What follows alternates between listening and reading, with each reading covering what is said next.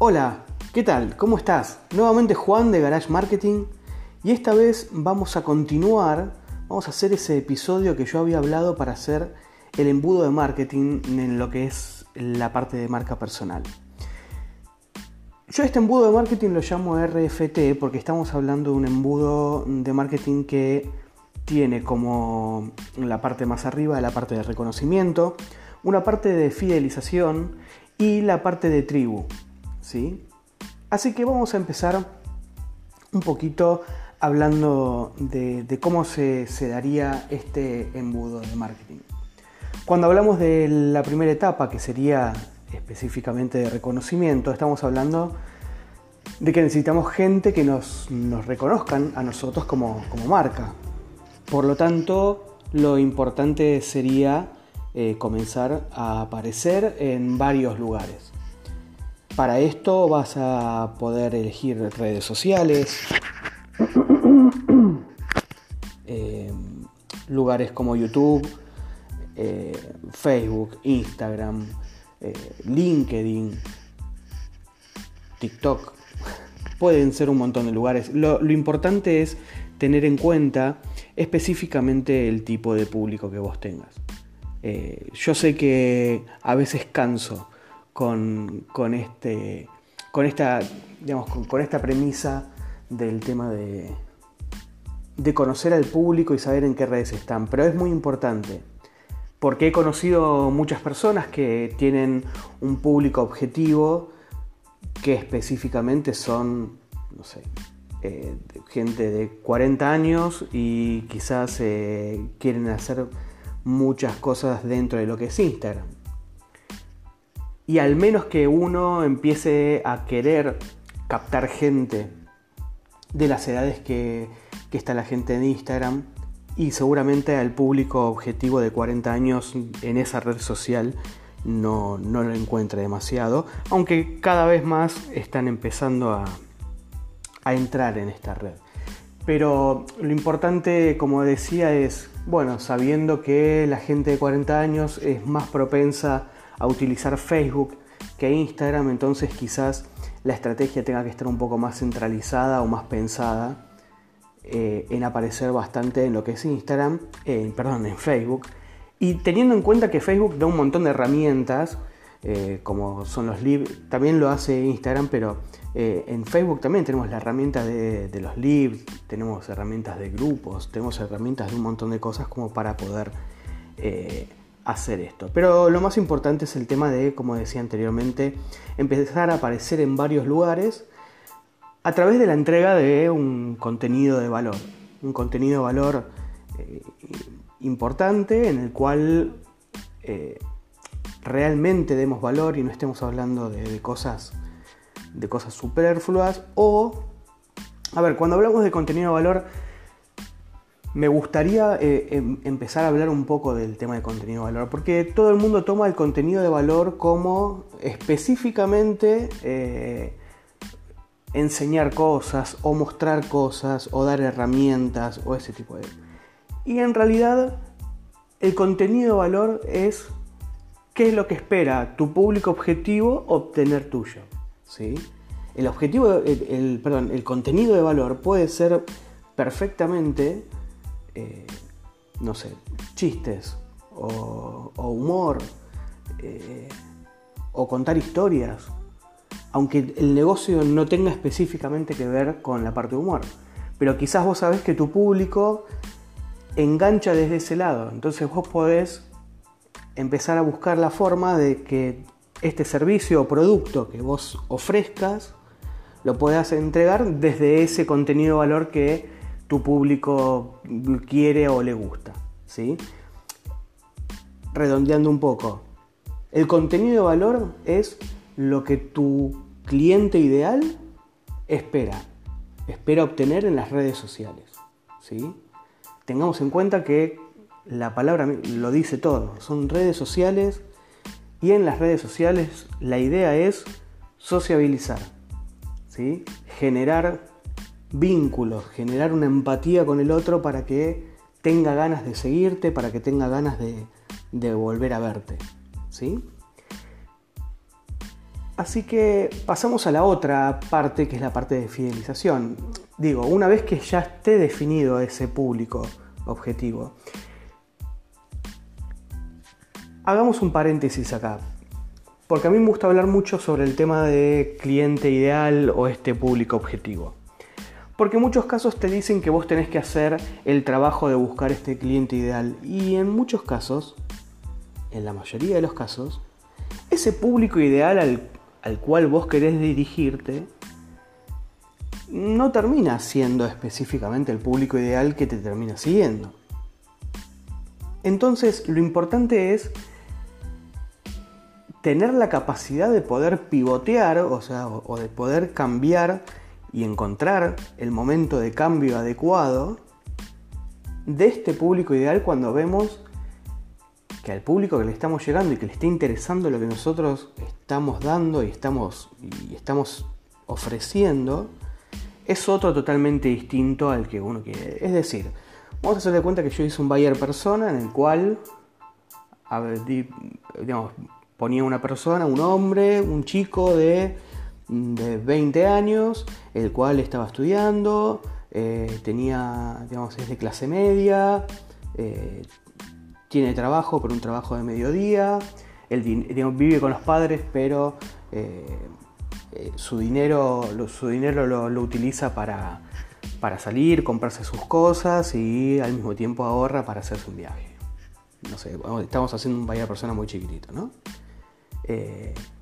Le gusta la música, le gusta el tipo, digamos, un tipo de música en particular, no sé, el trap. ¿Qué pasa? Después quizás empezás a hacer el contenido y este chico de 20 años que era tu buyer persona,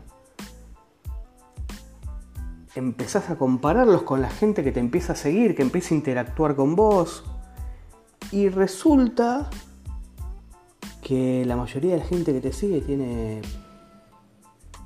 35 años y es de clase media, pero la mayoría tienen familias, tienen su propia casa. Eh, hay un montón de cosas. Y ahí lo importante es poder hacer ese análisis y decir, bueno, voy a tener que virar. ¿sí? Evidentemente, o sea, virar respecto al público objetivo, no virar respecto al contenido que estás realizando. Porque el contenido que estás realizando es el que le está gustando a ese tipo de público. Por lo tanto, no vas a tener que cambiar el contenido.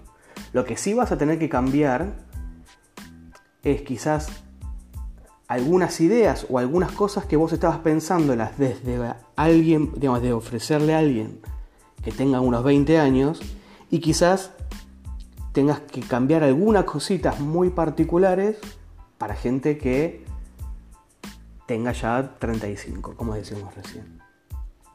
Así que eso es, me, resulta muy importante porque a veces uno se casa con, ese buyer persona, con ese cliente ideal, eh, y, empieza a tener indicios por parte de, las redes sociales en donde te está diciendo, mirá que los que te siguen no son lo que vos pensabas y, son gente con otras características. Y uno casado con ese buyer persona que hizo, sigue. No, yo acá voy a seguir con mi de persona de 20 años, aunque me digan, aunque las redes me estén diciendo que los de 35 son los que más me siguen, no importa, yo le voy a seguir dando el de 20. Hay que saber cambiar y hay que entender que no pasa nada, que no hay que casarse con nada. ¿sí? Lo que hay que hacer siempre es medir ciertas cosas para darse cuenta de ciertas situaciones. Bueno, como decía anteriormente, una vez que esté definido ¿sí? Eh, este público objetivo, digamos que ya sepas y que ya tengas la cantidad de público objetivo que vos pretendías para poder comenzar a hacer e, este trabajo de fidelización, lo importante es comenzar a crear un, tipo de contenido y una interacción mucho más fuerte con esa, con esa masa de público que me está empezando a seguir en este momento. ¿sí? Y ahí es cuando ya vamos a empezar de a poco a ofrecer ciertas cosas a, esta, a esta, masa de, personas que ya son mucho más específicas y que yo sé que me están siguiendo a mí particularmente. Bien. Y luego viene la parte de la tribu. Ya en la parte de la tribu es la gente que vos sabés que te sigue, que, te sigue como loco. Eso lo vas a poder medir con un montón de. de, un montón de formas. Eh, si, no, si no tenés mucha idea del, tema de medición, bueno, después podemos hablar un poco del tema de mediciones, pero las redes sociales, eh, mismo Instagram, tiene la parte de estadísticas en donde con algunos datos vos ya te das cuenta cuáles son las digamos, cuánto, cuánto es la masa de gente que te sigue ya habitualmente.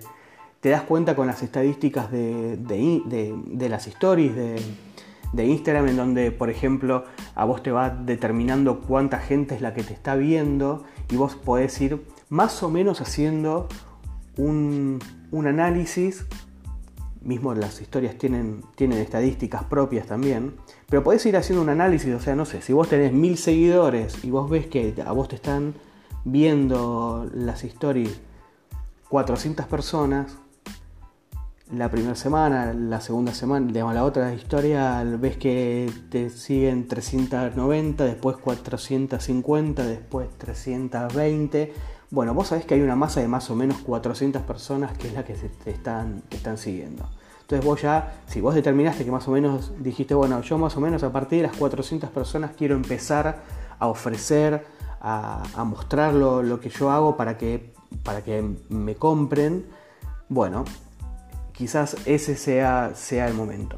Igualmente, lo importante de este embudo es tener en cuenta que esto no pasa de un día para el otro, no pasa en dos meses, no pasa en tres y no pasa en seis. Eh, como dije en, audios anteriores, desde mi punto de vista, entre 9 y 12 meses es lo más, digamos, el tiempo más razonable con respecto al, crecimiento en, Instagram y, en, varias redes sociales. Hoy, hoy es muy difícil, digamos, quizás TikTok eh, tenga una capacidad un poco más rap, digamos, más, fácil de llegar a mucha, mucha gente porque todavía TikTok es una, es una red social nueva. Entonces esto puede ayudar, pero también hay que tener en cuenta que el público de TikTok es muy, muy específico. ¿sí? Pero en lo que es Instagram y Facebook, al, haber cambiado tanto los algoritmos, es muy difícil el día de hoy poder llegar a, mucha gente rápido y obtener una cantidad de interacciones como para poder empezar a aparecer rápido a mucha gente. Que hay casos de viralización desde ya, como en, todos, en, todas las cuentas, pero realmente no es eh, algo común porque además hay mucha gente ya entrando en estas redes y queriendo eh, hacer negocios. Eh, tengamos en cuenta que Instagram y Facebook no son argentinos, eh, son mundiales. Entonces la competencia, cuando uno compite dentro de estas redes sociales, no compite contra la gente que tiene alrededor únicamente, compite contra todo el mundo. Eso por un lado puede llegar a frustrar un poco, por otro lado yo lo quiero ver desde, desde un, un costado más positivo, ¿no? en el cual lo que pienso es, bueno, esto lo que me ayuda es a yo tener que forzarme mucho más, esforzarme mucho más, para poder hacer un buen contenido. Y eso me ayuda a, hacer mejor contenido y, entregar, y querer entregarle a mi público eh, un, un producto mucho, mucho, con mucho más valor que de otra forma. Lo importante es que en la etapa de reconocimiento, respecto a lo que es publicidad en redes sociales, yo estuve a punto de decir que eh, en la etapa de venta era cuando, cuando yo pondría publicidad. Pero después, digamos, eh, en la parte de reconocimiento es uno de los puntos más importantes del tema de la publicidad. Porque al principio hay que necesitar llegar a mucha gente. Y con la publicidad se puede lograr, la publicidad en redes sociales se puede lograr y a un precio bastante bajo si es que la segmentación la haces de, una manera buena y si es que tu perfil tiene un, como decíamos anteriormente, un contenido que sea realmente de valor y que a la gente le interese lo que, lo que estás ofreciendo. Así que yo en, la primera etapa de reconocimiento lo que haría es hacer posteos. Si pueden hacer un posteo por, por día, mejor. Si no, la cantidad de posteos que ustedes crean convenientes. Y cada semana a uno de esos posteos ponerle algo de dinero ¿sí? por algunos días para que tenga un alcance a más, gente. Entonces esto va a empezar a generar a que tu cuenta le empiece a aparecer a más personas y de esa forma tener la posibilidad de empezar a llegar a muchos más ojos, tanto las, publicaciones que hagas como la posibilidad de, si es interesante lo que estás haciendo, vayan a tu perfil y hagan el seguimiento. Tengamos en cuenta que dentro de lo que es la publicidad en, Facebook e Instagram, dentro de Facebook es posible tener un objetivo de lo que es eh, el, objetivo del me gusta, digamos, de, que, de generar que la gente ponga me gusta, pero no así en Instagram.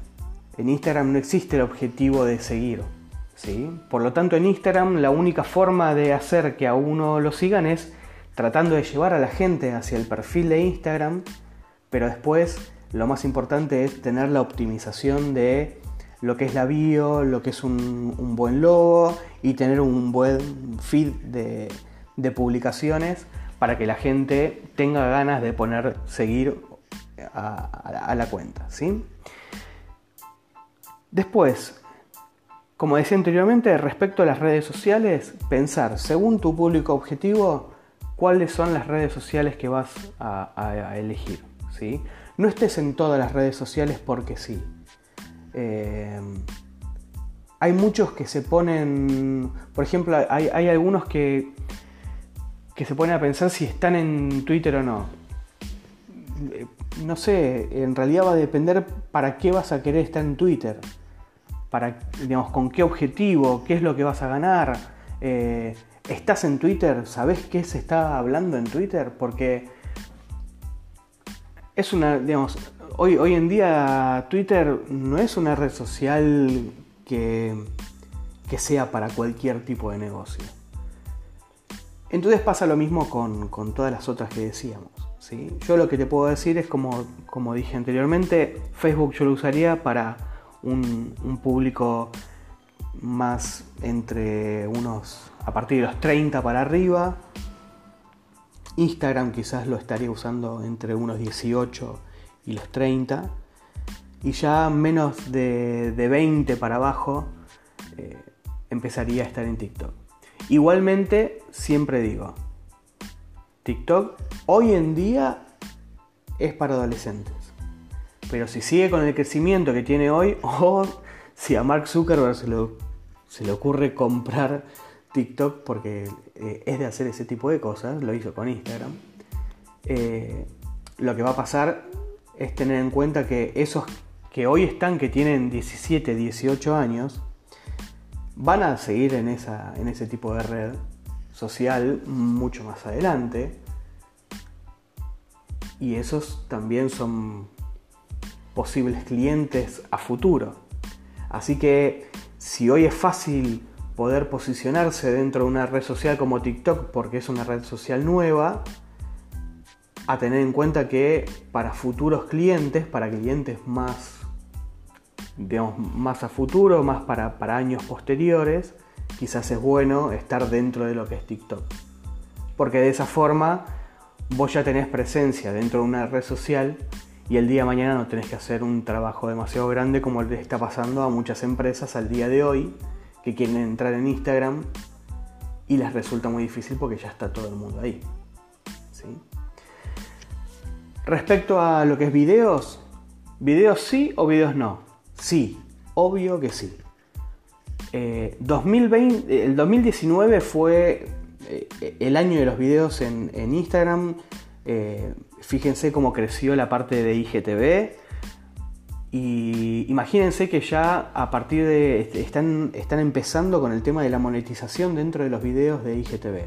Por lo tanto, significa que están yendo con todo con respecto al video. Si están monetizando los videos de IGTV, es porque evidentemente ellos están queriendo competir con YouTube y le van a dar muchísima, muchísima, muchísima bola al tema de, los videos.